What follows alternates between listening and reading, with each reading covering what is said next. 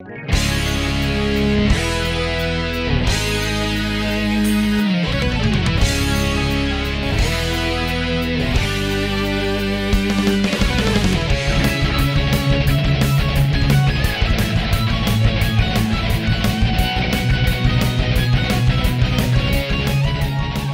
estamos começando mais um Quest aqui no Multitap. Eu sou o Rodrigo Gatti, eu estou aqui com o Gustavo Vegas. E aí, pessoal, tudo bem? Bom, Gatti? Tudo bom. João Paulo Carrara. Boa noite, pessoal. Tava aqui pensando, inclusive, que está chegando feriadão aí, sexta-feira santa, poder emendar, ficar em casa uns dias aí. é, né? A gente mal fica em casa, né? Atualmente. Então, pô, o vejo a hora que chega o feriado aí. Inclusive, esqueci de apresentar o João Paulo Carrara de, é, da forma correta. O João Paulo Carrara direto dos banheiros. Não, não é assim não, pô. Mentira. E Renan Martins. Fala aí, galera. A nossa missão de hoje é comentar as últimas notícias depois de um bom tempo aí de quarentena do nosso podcast. Voltamos com um novo cast de notícias. Mas antes de irmos para nossa quest, a gente tem que lembrar você que o Multitap não é apenas um podcast, o Multitap é muito mais que isso. Você encontra os outros conteúdos em multitap.com.br. Lá você vai encontrar nossos textos, os nossos artigos que nós publicamos semanalmente lá. O último artigo, inclusive, é o Gustavo chavando um pouco sobre as, as estratégias de marketing do Xbox e, do, e da Sony para a nova geração. O texto ficou muito legal, confiram lá. É, nós também temos nossos reviews de jogos, as nossas lives que nós fazemos diariamente no nosso canal do Mixer, mixer.com.br canal Multitap e twitch.tv multitap underline também estão lá. É isso daí. Todo, todo conteúdo que a gente produz, além desse podcast, obviamente, que você pode ouvir, ouvir lá no site ou então no seu agregador de podcast preferido. Por falar nisso, lembrem-se de ir lá no, no seu agregador preferido, seja o iTunes, o Google Podcast, no Spotify, e classifiquem a gente lá com cinco estrelas. Não se esqueçam também que nós temos um grupo do Telegram e do Discord. O link deles está aí embaixo na descrição do post e do episódio. Bom, dados os recados, no episódio dessa semana, como a gente já disse, vamos para as notícias.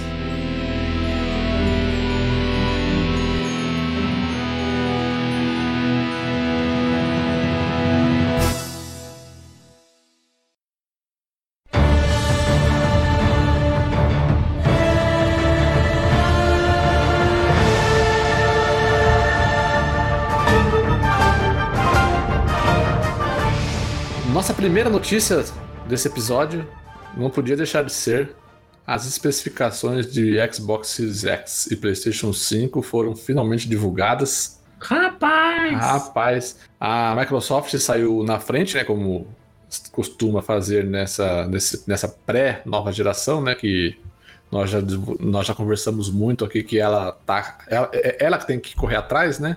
Por, por nessa geração estar, estar atrás, né? então ela meio que se sentiu na obrigação de, de estar na vanguarda e ser a pioneira em, em mostrar tudo que o novo console vai apresentar. E dias depois, a Sony finalmente, depois de muito tempo, né?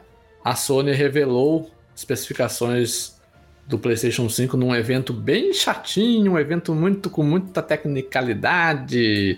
É o evento que deveria ser acontecer na GDC, né? Eles fizeram uma com o Austin Powers de Taubaté lá apresentando. Eles fizeram, eles fizeram uma live, né? Com o Mark Cerny lá, que é o, o Austin Powers o público Taubaté. fake. é, com, com o público, fake. exatamente, com o Nossa, público fake. cara, eu- aquela Eu vergonha achei, alheia, eu achei que não dava pra piorar o tocador de flauta da E3, os caras arrumaram um público de boneco, velho. Público de boneco Meu Deus do céu. Tocador de flauta. Vocês não lembram da E3 que tinha lá o tocador de flauta? Sim, eu tô Eu achei que não dava pra piorar aquilo, cara. Mas o, pior é que aquele tocador de flauta, ele tava anunciando o, Ghost of Tsushima, não era? Sim. Não, beleza. É, o jogo deve ser muito bom, mas a apresentação. Não, cara, a Sony tá que- mandando muito mal no desde que vinha a marketing. trilha sonora com o show ao vivo do tocador de Mas flauta. daqui a pouco eu falo sobre o marketing da Sony. Mas na verdade aquele tocador de flauta, olha só, fazendo justiça, ele é o cara, ele é o cara referência daquela flauta lá, no mundo todo. Ah, Então, pelo eu tô amor de falando. Quem comprar a edição especial deveria vir o, som, o, o soundtrack do, do jogo com, com isso daí ao vivo. A flauta doce devia vir junto. Bom, vamos ao que interessa, né? É, com as especificações divulgadas, começou a, o, fala, o falatório na internet de quem é melhor, quem é, quem é pior. Certo? A guerra de consoles É, está a, guerra de, a guerra de consoles está sacramentada.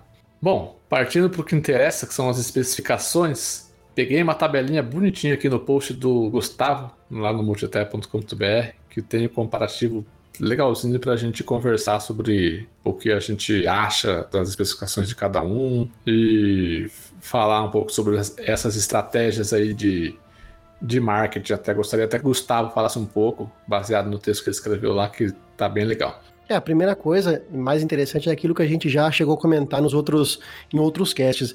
É a primeira vez, assim, nessa, nesses última, nessa última, essas últimas gerações que os consoles vão vir com tecnologias novas, tecnologias de ponta que nem existem ainda no mercado de PC gamer, né? E diferente da, do Xbox One e do PlayStation 4, que já nasceram defasados, tanto na parte de CPU quanto na parte de GPU. É, dessa vez eles estão investindo numa tecnologia nova, muito parecidas, uh, tem detalhes ali de CPU, de GPU que é melhor para um, melhor para outro, e a gente não. Na, na, prática, a gente vai saber o que, que é melhor quando, quando é, tivermos mais detalhes, porque, por exemplo, na estrutura de, do PlayStation 5, a GPU dele e a CPU estão praticamente operando ali com em overclock, né? O que vai gerar um, uma produção de, de calor muito maior. Então, o sistema de refrigeração do PlayStation 5 tem que ser muito bom, ou, ou então sempre vai estar no desempenho mais baixo como é variável, né, ali a, as frequências... É, vale tanto... lembrar que é um desafio da Sony isso daí, é. né, porque esse PlayStation 4 teve muito problema de ventilação, Exatamente. de aquecimento, né. E como a CPU, e tanto a CPU e a GPU do PlayStation 5 tem clocks variáveis, permite que ele vá lá em cima em uma frequência muito alta, mas para manter uma temperatura mais baixa vai ter que operar em, em, em frequências menores. Então é precisado um sistema de, de refrigeração muito topzera, como diria aquele nosso amigo. É, já o Xbox Series X vai operar sempre com frequências é, fixas, tanto na GPU quanto na CPU. E o que, o que vai garantir um controle maior ali de temperatura, e inclusive já mostraram, né?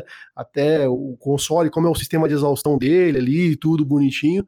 Então, e o que reside aí também, outro, detalhe que está sendo bastante discutido é a questão do SSD, né? Que no jogo que no PlayStation 5 tem uma, uma largura de banda muito maior, chegando a ser o dobro, né? Do que do, do Series X. Mas é aquela questão, sempre que é feita uma produção de um jogo, uh, geralmente eles, eles nivelam pelo, pelo console mais baixo em, em, algum, em algumas questões, pelo console mais fraco, entre aspas, né?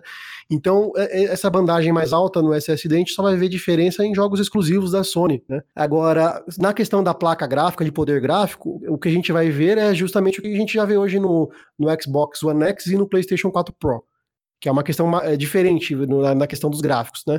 Agora, a questão do SSD mais rápido, a gente não vai sentir tanta diferença assim nos jogos, nos jogos multi, né? Eu acredito que a gente vai sentir diferença nos jogos, é, nos jogos exclusivos, né? Vai ver o que, que pode ser feito de diferente num jogo exclusivo. Mas são muito parecidos, eu acho que a estrutura de, de hardware é muito parecida nos dois consoles, e como eu disse no meu texto ali, o que vai é, diferenciar bastante um ou outro vai ser realmente o que a gente sempre tem visto nessa geração, né? Os jogos, né? É o que leva uma pessoa, por exemplo, ao invés de comprar o Xbox One, comprar um Switch que é infinitamente mais fraco de hardware e, tem uma pancada de jogo indie e exclusivo da Nintendo que né, vendeu em três anos, vendeu já vendeu mais do que o Xbox One em sete anos, né? Então acho que o que vai definir mesmo é isso, mas é a oportunidade da Microsoft fazer isso com poder, que é, o pessoal sempre cobrou poder no começo dessa geração, né?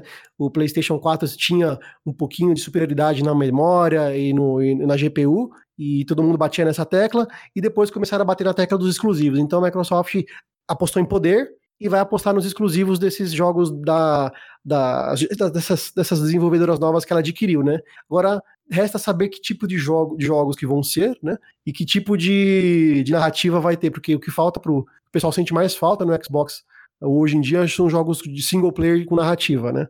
Então, na verdade, é que é mais poderoso, aparentemente, assim, pelo força bruta, pelo menos, é, de gráfico, é mais poderoso, mas tem que ver se essa vantagem vai ser, vai ser o suficiente com os jogos que vão ser lançados.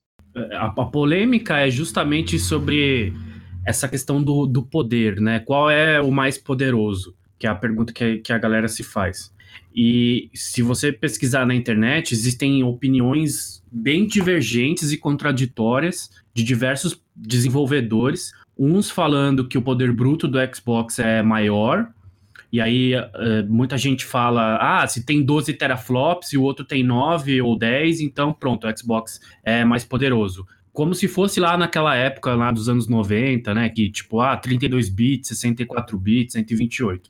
E aí tem muito desenvolvedor que diz que, olha, o teraflop é um único elemento e a gente tem que olhar todo o conjunto. E então tem desenvolvedores que vão valorizar mais essa diferença de teraflops em favor do Xbox. E já tem desenvolvedor dizendo que essa velocidade de banda do PlayStation 5 seria um elemento revolucionário do, do hardware. A velocidade de banda que você fala é a velocidade de transferência do, do SSD, né? Isso, exatamente. Que no Xbox é 2.4 e no PS5 é 5.5 GB por segundo. Isso, quando, no caso dos dados crus, né? Quando, quando eles são comprimidos aí é, é, 8, de 8 a 9 no PlayStation 5 e é, 4.8 no, no, Xbox Series X. É, exatamente. A, a polêmica, ela tá basicamente concentrada nesses dois elementos na GPU e na velocidade de banda. Na GPU, o Xbox leva vantagem, ele tem 12 teraflops com 52 unidades computacionais, o PlayStation 5 vai ter no máximo 10.28 com 36 é, unidades computacionais. Aí é o campo em que o Xbox salta aos olhos. Na velocidade de banda é onde a gente acabou de falar que o PlayStation 5 teria o dobro de velocidade do Xbox. E que, segundo alguns desenvolvedores, isso daria possibilidades de, de criação, de, enfim, de possibilitar visuais nunca vistos é, na, na indústria de consoles por conta dessa possibilidade, de, desse, desse potencial. Então, a, a grande polêmica nesse momento tem sido isso: é GPU versus velocidade de banda, GPU Xbox sendo superior e velocidade de banda do PlayStation 5. Na, o que eu acredito, na prática, eu concordo com o Gustavo, na prática, os jogos multiplataformas, eles vão ser muito parecidos. Eu acho que a gente não vai ver diferença nenhuma de performance entre um e outro. A diferença realmente vai ficar nos exclusivos. Então, assim, a, as empresas que vão aproveitar o máximo de potencial e essa vantagem de GPU do Xbox vão ser os estúdios internos do, do, da Microsoft. E as empresas que vão aproveitar mais essa vantagem do PlayStation 5 no, na velocidade de banda são os estúdios internos da Sony. É aí que a gente vai poder realmente mensurar o que cada um é capaz de fazer. Nos multiplataformas, eu acho que vai ser a mesma coisa. Deixa eu só complementar uma coisa que o Renan falou do, da questão do SSD. O pessoal acha que é só para é só para carregamento de jogo. Na verdade, você tem um SSD com essa, com essa velocidade de, de, de banda, tanto no, no, Xbox Series X quanto no PlayStation 5, envolve outros dados técnicos. Por exemplo, é, o pessoal se pergunta: nossa, mas 16 GB de RAM só para cada, cada máquina não é muito pouco? Não é muito pouco, por quê? Porque justamente por causa do SSD. Uh, ah, como o SSD é muito rápido, a velocidade é muito rápida, é, você pode usar uma, uma, um espaço é, um espaço temporário de SSD como memória virtual. Né? Você aumenta o desempenho do seu do console justamente com essa memória SSD. Você transforma ela numa memória porque é, de, é muito rápido o acesso. Então ela, ela se transforma numa, numa RAM também, se for preciso, né? Então, para carregar, você pode usar para carregar textura de, é, com mais altas resoluções, texturas em 4K, em 8K, se for o caso, e pode usar essa, essa, essa SSD como memória de, de suporte. Então, você não precisa ter 32 GB de RAM. É diferente dos PCs de hoje em dia, que é, geralmente os jogos, até uma coisa que é interessante, como é que vão ser os jogos é, de, dos PCs tradicionais? Se a gente for pesquisar os os gamers que tem por aí, a grande maioria não vai ter um, um, um, SSD nesse nível de desempenho. Então, quando o cara fazer o jogo para PC, ele vai, eles vão, porque geralmente o jogo sai para PC, PlayStation e Xbox, certo? Será que eles vão nivelar por baixo no, PC, no PC também? Porque os, não são todos os PCs que vão ter esse desempenho do, do SSD dos consoles novos, né? Então, mas a, a questão do SSD é justamente essa, não é apenas para carregamento de textura ou carregamento do jogo ele é um grande suporte para a questão aí de memória virtual ali para o uso do console.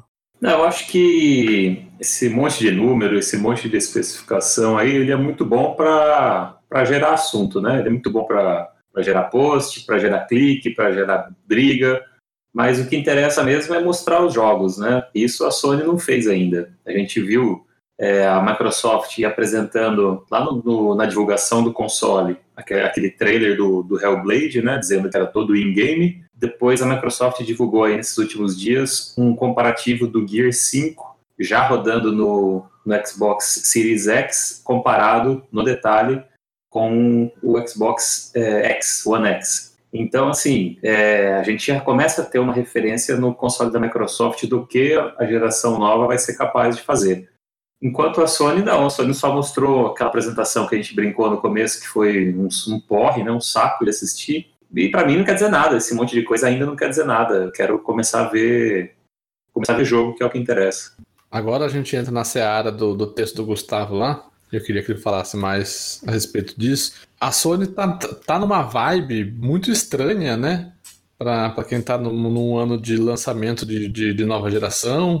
É, e agora eu queria até. Era uma das perguntas que eu ia, que eu ia fazer para vocês. Vocês acham que esses consoles realmente saem no final do ano? Por causa dessa questão do Covid?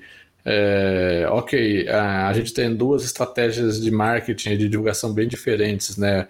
Uma estratégia bem mais tímida e mais silenciosa que é a da Sony, e uma estratégia mais agressiva e que tá mostrando coisa. E... Eu acho que o Play 5 não existe, cara. Acho que os caras começaram a fazer agora. É, então. E aí agora sim, é, mas, mas ambas as empresas, elas, elas já declararam que não, o console sai no final do ano sim, como a gente falou, mas esse cenário de coronavírus, é, com esse tipo, principalmente com esse silêncio da Sony, vocês acham que isso ainda é uma, uma, uma alternativa, os consoles saírem no final do ano, ou vocês acham que já começa a correr um risco de isso ficar para 2021. Eu acho que se não for, se não for um acordo entre as duas empresas para deixar para depois, ninguém vai deixar para depois. Porque significa muito sair na frente e colocar um produto novo é, no mercado de maneira antecipada, né?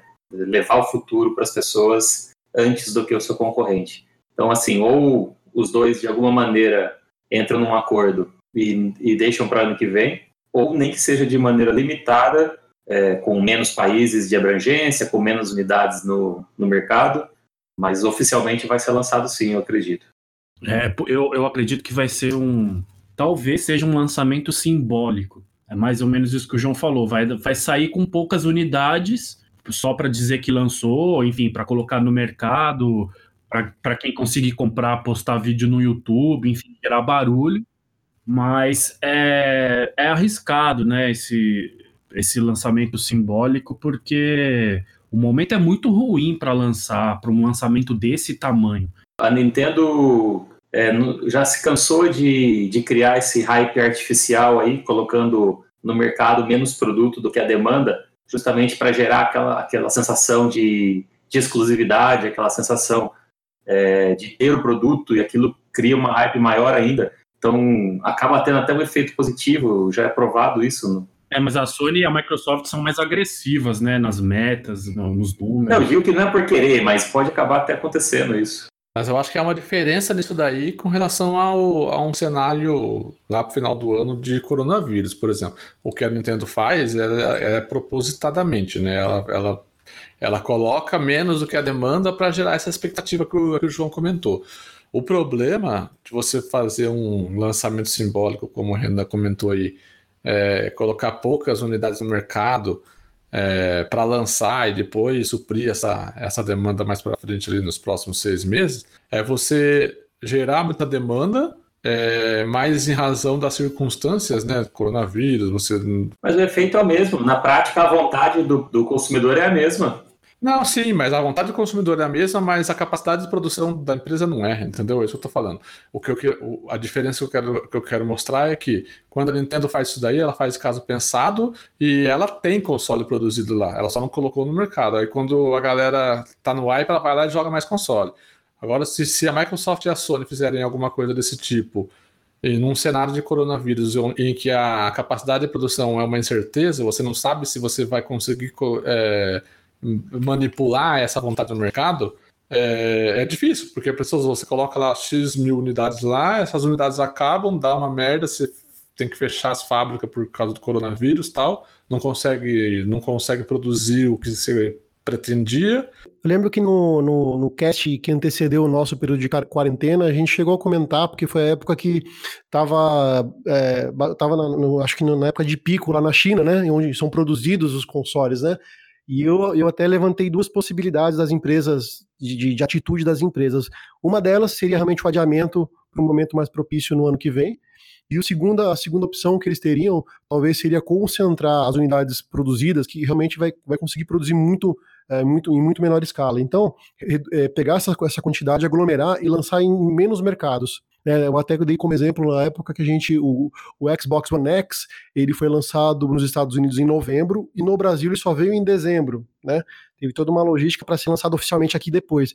Então, uma alternativa, de repente, é concentrar as unidades nos mercados em que ela tem muito mais força. Né? Por exemplo, lançar. É, é, é, é ruim, mas talvez é uma alternativa. Por exemplo, vou, lançar, vou concentrar todas as, as, unidades que eu conseguir é, montar, é, produzir e vou vender nos Estados Unidos. No restante do mundo, vai ser lançado em outro período. Antigamente, em, em outras épocas, isso acontecia muito. Ah, na época do, do, PlayStation 1, do Saturno, eles eram lançados no Japão com 5, 6, 7 meses de antecedência e só depois que era lançado nos Estados Unidos. Né? Era uma prática muito comum uh, pra gente que é gamer antigo. Né? Então, de repente, é uma alternativa lançar em, merc em mercados bem seletos, né, de início, e depois tentar expandir de forma. O próprio forma Nintendinho, o Super Nintendo foi assim também. Sim, todos foram. Mega Drive. Com mais de um é, ano Super de diferença. Sim, exatamente. O ponto é que agora os Estados Unidos são o país mais afetado pelo, pelo coronavírus, né? Então, embora isso não. Embora o, o videogame não seja produzido lá, seja produzido na China eu não sei de que forma isso não pode afetar as vendas também. Enfim, tudo bem, dá para comprar pela internet e tal, mas não sei se. É, tem que ver o estrago que vai fazer na economia, né? Às vezes vai ter o produto, a galera não vai ter população meio com moral baixo para é, ficar gastando, sabe? Exatamente, tem esse lado que, que a gente não consegue mensurar o que, que como que vai ser. É, assim, o, tanto as duas alternativas são um risco, quer dizer, adiar o lançamento é um risco, inclusive tem que tem que refazer meta financeira, tem que refazer conta de lucro, uma série de coisas, é, falar com o investidor e tudo mais. Eu acho que nesse momento a Microsoft e a Sony, as duas estão falando, não, a gente vai lançar em 2020, mas eu acho que é blefe. Tipo, nenhuma delas sabe de fato se elas vão conseguir lançar. O ponto é que quando você. Qualquer declaração de empresas desse tipo afeta o valor de ação, afeta o valor na bolsa. Então, assim, elas estão segurando a informação para não afetar os índices financeiros das duas empresas. Mas eu acho que nenhuma das duas sabe com certeza se vão conseguir lançar ou não esse ano. É, a incerteza é dos dois lados, né? Tanto de quem vende quanto de quem compra, né? Eu dou o exemplo, eu dou exemplo pessoal, né? Eu separei um dinheiro para comprar um dos dois videogames aí quando lançar. É, nem que lance, eu não tenho mais a garantia de que eu vou usar esse dinheiro para isso. Eu não sei nem eu não sei nem como é que vão estar os empregos, como é que vai estar o mercado. Numa dessa não vai dar, vai ter que virar um dinheiro de emergência ainda, não vai dar para comprar videogame. Lembrando que o ano fiscal é, deles é diferente do ano do nosso ano civil, por assim dizer, né? Geralmente o ano fiscal é em março que fecha, abril, né? Não é? O da, o da Microsoft é abril e o da Sony é março. É, então, então eles têm uma realidade diferente. De repente a estratégia, olha, nós não vamos estragar esse ano fiscal e, lançando agora, ou vamos, ou vamos salvar o ano é, ou vamos salvar o ano fiscal tentando lançar, não sei. Não, acho que dentro do ano fiscal eles conseguem lançar, mas dentro do ano calendário eu acho muito difícil. Até porque, assim, vamos supor que cada uma consiga, de alguma forma, garantir um milhão de unidades para lançar lá em novembro. Vai ter um milhão só, ponto. É, não sei se, tipo, só o canal online vai dar conta de absorver essa unidade, entendeu? As lojas físicas que o cara vai lá e compra, ainda, ainda tem um peso nesse, nesse número. Eu, eu não sei. Eu acho que, que vai ficar para o ano que vem. Minha, meu palpite. O que pra gente aqui no Brasil é muito bom, porque isso aqui vai chegar. Aqui no Brasil, no menos de 6 mil não chega isso daí. Ó, esse era outro tópico que eu, ia, que eu ia questionar vocês a respeito, agora que nós sabemos, a respeito do preço, né? Agora que nós sabemos as especificações dos consoles, dá para chutar com mais garantia o valor de cada, de cada valor, de cada, de cada console? Não, né? Não dá, não dá porque, como a gente conversou, são peças que não, é, é processadores e, e, e, GPUs que nem foram lançadas no mercado ainda, é, gamer, né, de PC, você não consegue nem mensurar o valor. Não é, não é só pegar valor absoluto das peças, juntar tudo, botar o valor de produção e dizer que esse é o preço. Até porque tem a estratégia, né? A empresa pode optar em vender com prejuízo, pode subsidiar. É que a gente não tem nem parâmetro para tentar, é, geralmente, montar um. A gente usa como parâmetro para tentar ver a margem de lucro, é, né? Mas, ó, tem, tem, tem, uma conta interessante aí que é o seguinte: o PlayStation 4 ele foi lançado a 400 dólares em 2013. atualizando pela inflação, né, de 2013 para cá, tem inflação todo ano. Ele seria o PlayStation 4, se ele fosse lançado hoje em 2020, ele seria lançado a 559 dólares. Aliás, 549 dólares. Agora, a gente sabe que o PlayStation 5 e o Xbox Series X, como o Gustavo acabou de falar, eles são consoles topo de linha. Eles têm tecnologias que nem no PC estão muito bem implementadas ou nem foram implementadas ainda. Então, assim, se a gente tivesse uma tecnologia parecida com aquela lá do PlayStation 4 em 2013, se a gente trouxesse, atualizasse para os valores de hoje, já passaria dos 500 dólares. Pensando que esses consoles têm aí tecnologias mais é, de, de ponta, é bem possível falar em 599 dólares.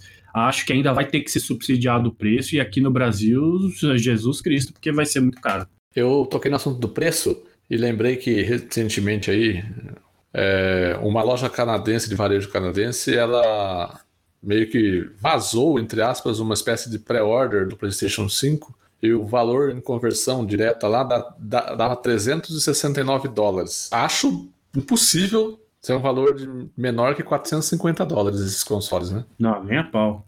O Xbox One X, que foi lançado há três anos, foi lançado a 499 dólares. Exatamente. É, é, tipo, já tem o, você já tem o Xbox One X como parâmetro.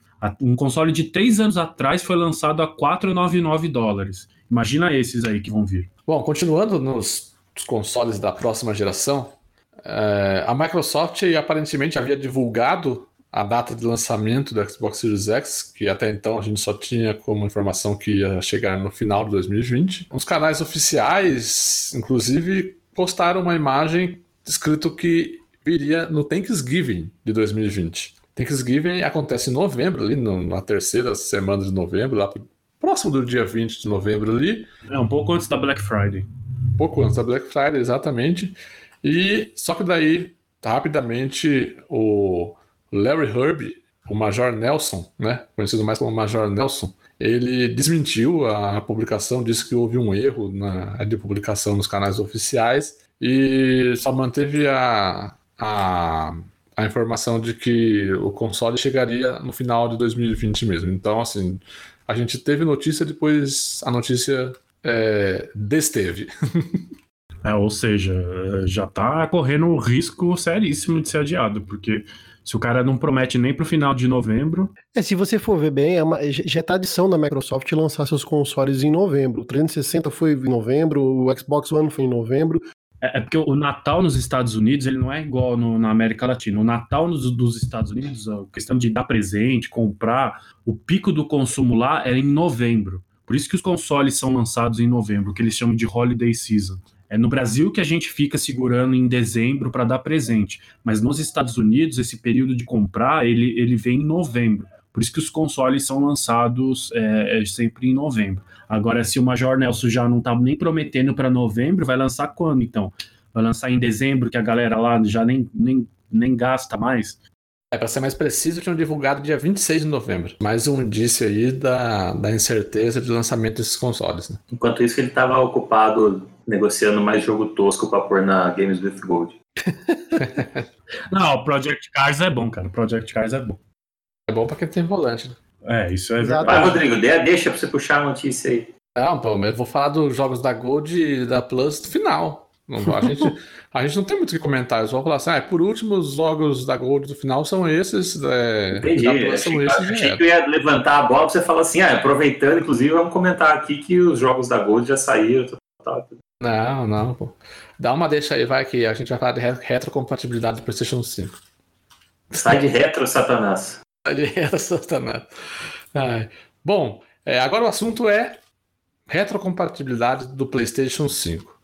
Durante aquela, aquela apresentação da que era para ser da GDC e foi com o público virtual lá, da Sony, o Mark Cerny comentou sobre a retrocompatibilidade do PlayStation 5 com os jogos de PS4. E, uma, e a declaração ficou um pouco duvidosa, meio estranha, e o pessoal ficou muito cabreiro, porque aparentemente, no, de início, poucos jogos de PS4 teriam retrocompatíveis, né? Porque durante a apresentação ele falou que já, a Sony já tinha testado seis jogos tal, que essa compatibilidade funcionaria, etc, etc, etc. Obviamente, depois de todo o bafafá da internet, ele teve que fazer, ele teve que vir a público e falar que, na verdade, basicamente quase todos os 4 mil títulos de PlayStation 4 vai ser jogado no PlayStation 5. Né? É, agora uma coisa, eu estava de férias, então não acompanhei muito as notícias. E a retrocompatibilidade com outros consoles, PlayStation 3, PlayStation 2, como que ficou? Não ficou. Não foi divulgado nada. Não quer dizer que não vai ter. Ele está dizendo que nesse momento eles só falaram sobre retrocompatibilidade com o PlayStation 4 e é uma é, retrocompatibilidade não é nativa, ela é, ela é emulada, né, modo legado, né, é diferente do Xbox Series X. São 100, são 100 jogos mais vendidos, né? É, de início, no lançamento uh, do PlayStation 5, a Sony garante que pelo menos os 100 jogos mais jogados, não os mais vendidos, do PlayStation 4 vão ser compatíveis. Mas aí é aquilo que a gente estava falando no começo. Essa apresentação aí, horrorosa, horrível, ela tinha como público-alvo os desenvolvedores lá da GDC.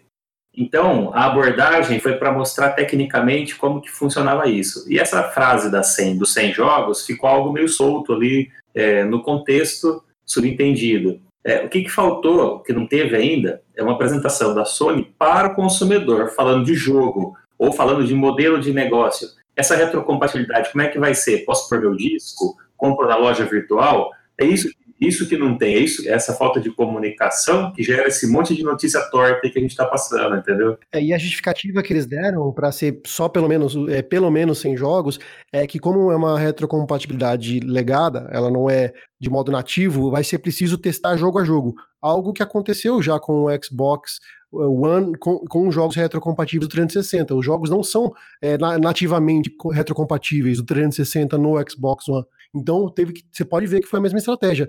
Os jogos foram saindo de acordo com, com, com melhorias e com adaptações necessárias para rodar no modo emulado. Se você baixar uma ISO de jogo de Play 1, roda no PSP, cara. Você acha que vagabundo não vai colocar para rodar no PS5 um jogo de PS1, cara? Ah, mas é, mas é diferente. Tanto é que em emuladores de computador, vou dar um exemplo assim, tem, tem muitos é, jogos que você coloca no emulador que se ele não é muito bem, ele não é muito bem é, é, o emulador não é muito bem, é, como vou dizer, otimizado, ele pega o jogo e transforma o jogo numa velocidade acima do normal. Você entendeu? Então, é... cara, mas os caras são o dono do negócio. Os caras são a empresa que faz o negócio. Se... Eu entendo, mas tem que ser é um processo, é um processo de engenharia de, de software devagar ali para eles, entendeu? É diferente do Xbox Series X, que eles já montaram com a retrocompatibilidade nativa com o Xbox One. Não importa, é, é, vai ser nativo, não precisa adaptar nada. Chegou lá, tá rodando. Tanto que no lançamento do Xbox Series X, todos os jogos de Xbox One serão compatíveis com o Series X. E inclusive os retrocompatíveis. São 300, quase 600 e tantos jogos do 360 que rodam. É, é, são abordagens diferentes, né? É, são modelos de retrocompatibilidade diferentes. É que essa clareza que você tem para explicar a da Microsoft cai naquilo que você falou, no, no, na maneira que ela se comunica com o público. Ela já, ela já, já fez a apresentação dela com o foco no público e falando do que o, o que o público quer saber. Como que eu compro, se vai rodar, se é automático, se não é. A Sony não, não falou ainda dessa maneira, entendeu? Não teve ainda essa abordagem. Enquanto não tiver, a gente vai ficar aqui é, falando em cima de notícia que não, às vezes não é nada. Mas essa, essa explicação que eu dei de que eles vão ter que ajustar jogo a jogo, vai testar jogo a jogo, o Mark Cerny ele, ele falou na segunda oportunidade, né? Quando é, deu aquela confusão, ele explicou por que, que são só 100 jogos no momento, que pode, na verdade, ele estima que serão 100 jogos, pode ser mais. Eles estão testando jogo a jogo para ver como é que roda nesse emulador. O, o, ponto, eu acho, e o que o João tá dizendo é assim: essa estratégia de comunicação da Sony eu, eu não sei se chega perto do desastre que foi o anúncio o Xbox One. Eu não sei se é igual, mas chega perto, na verdade.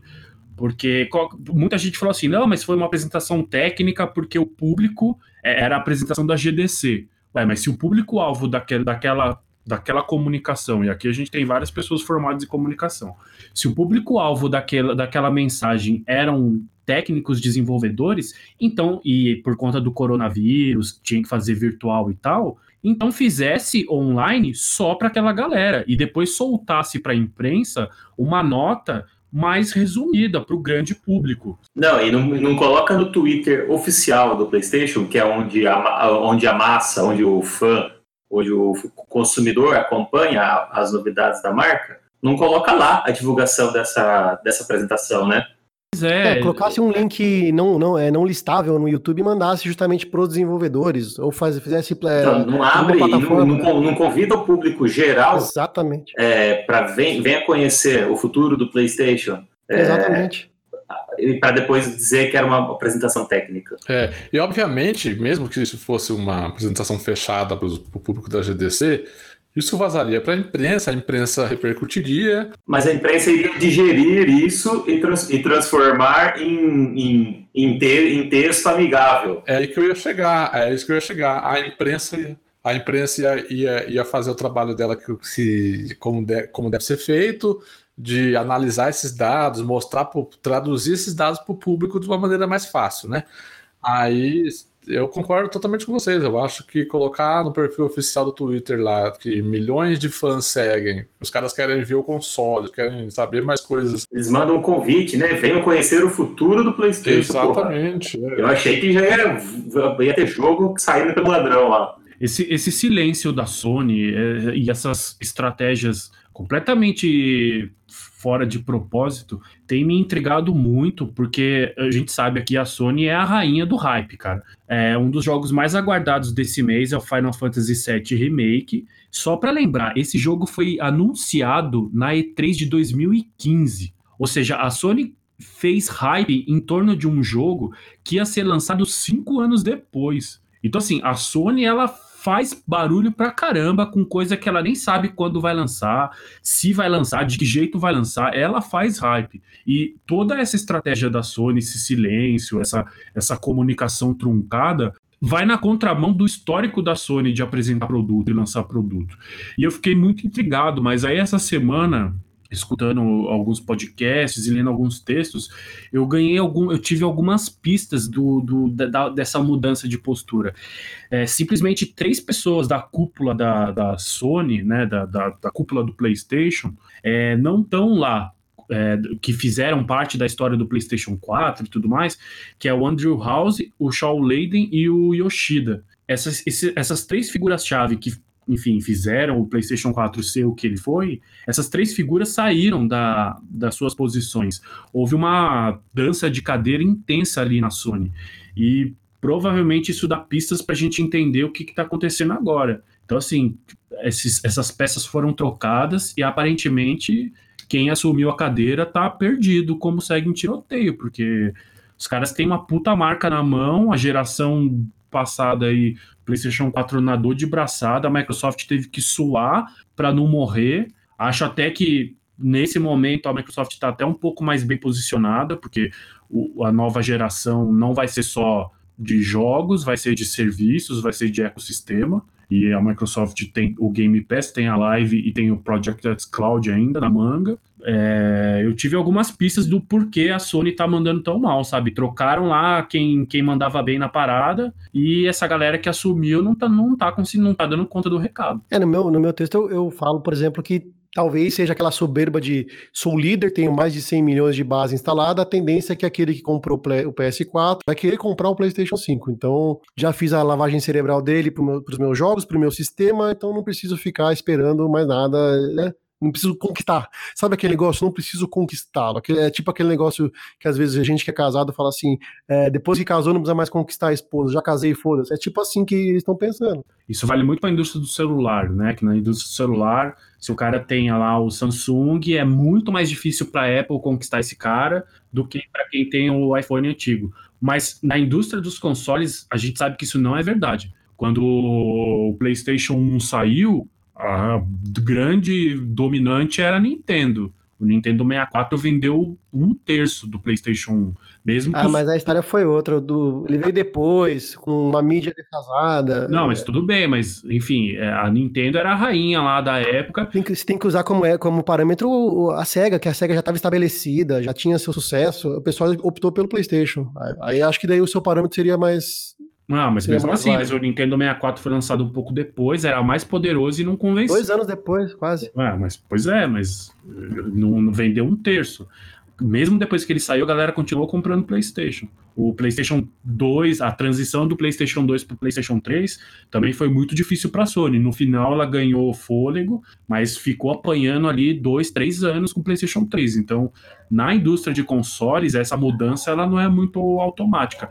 No próprio lançamento do, do Xbox One e do PlayStation 4, lá nos Estados Unidos, o Xbox 360 tinha vendido o dobro do PlayStation 3. No resto do mundo, não, mas no, nos, nos, Estados Unidos a diferença era de 2 para 1. E boa parte da base do 360 migrou para o PlayStation 4. Então, mas é, antes disso, é, tem, porque foi, isso que você falou foi antes da Sony começar a, o ponto de, vi, de, virada, né? O ponto que ela pegou e começou a falar: vou começar a fazer jogos exclusivos. E começou a sair um Charter, os God of War 2, 3, e aí veio uma The Last of Us, uma pancada de jogo exclusivo que foi o que conquistou o público.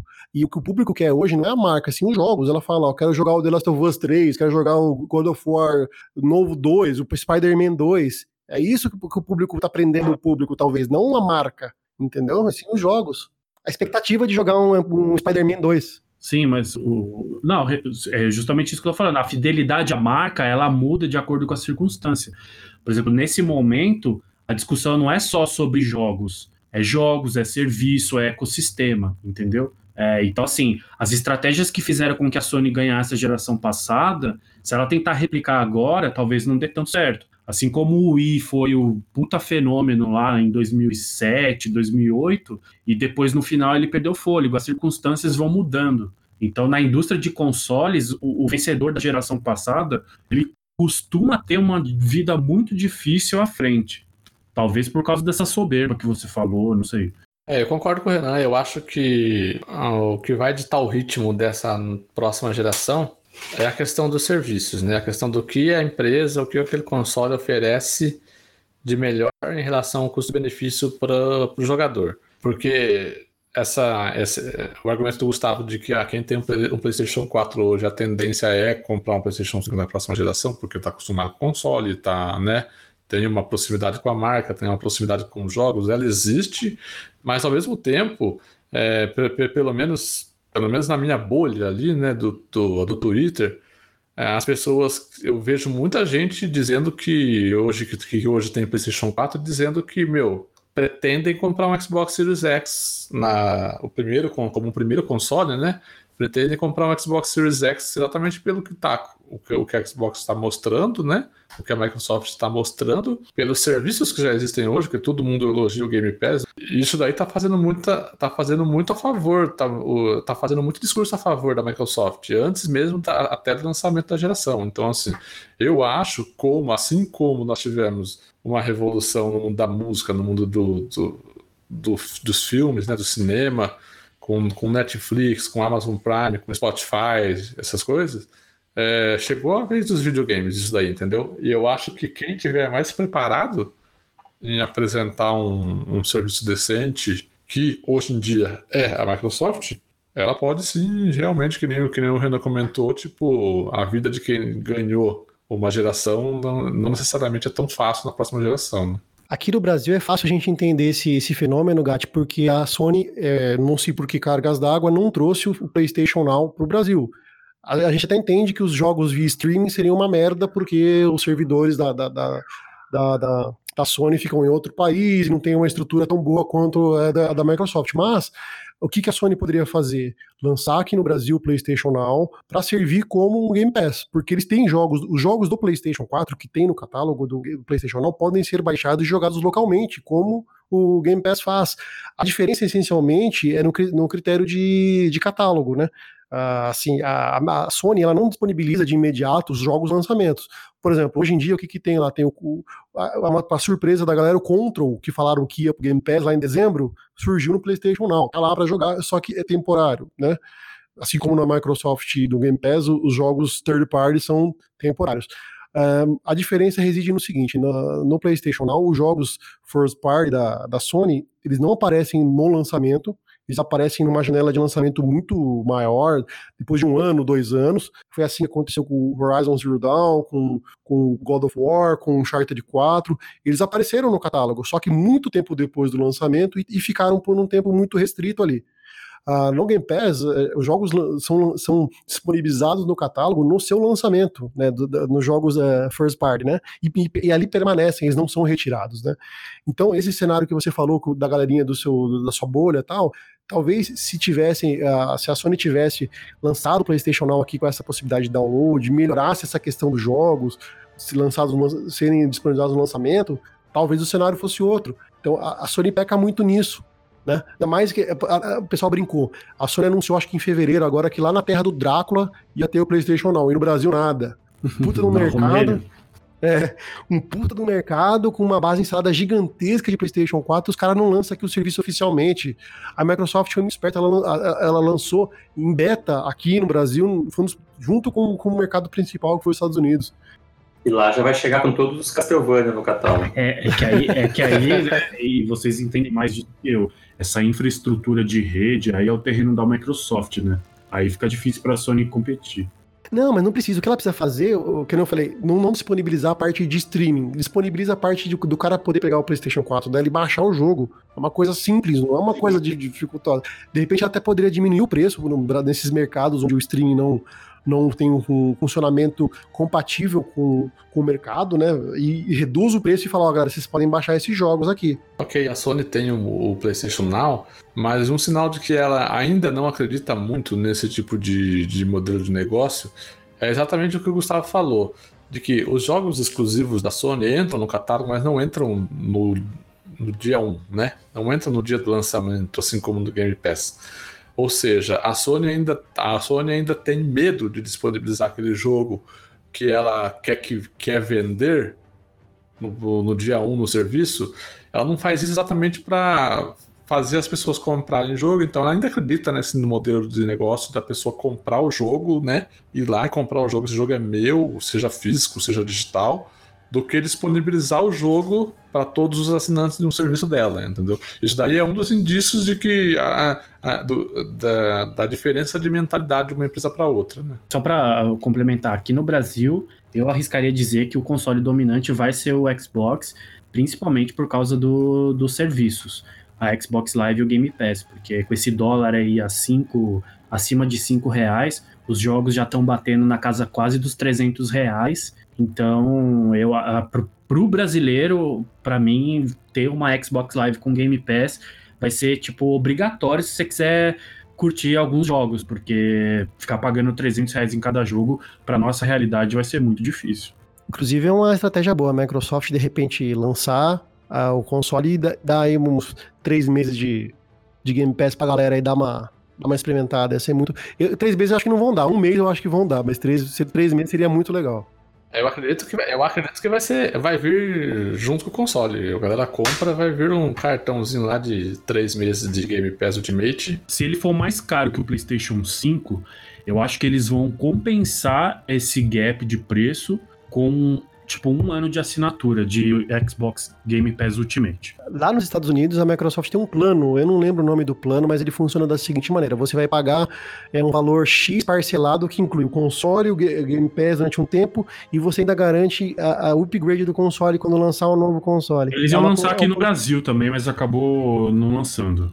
Cara, é um plano, é um plano genial. É um plano genial para você chamar a galera, porque é baseado em serviço e, no, e você pega, ganha o console de brinde, entre aspas, né? Entre aspas.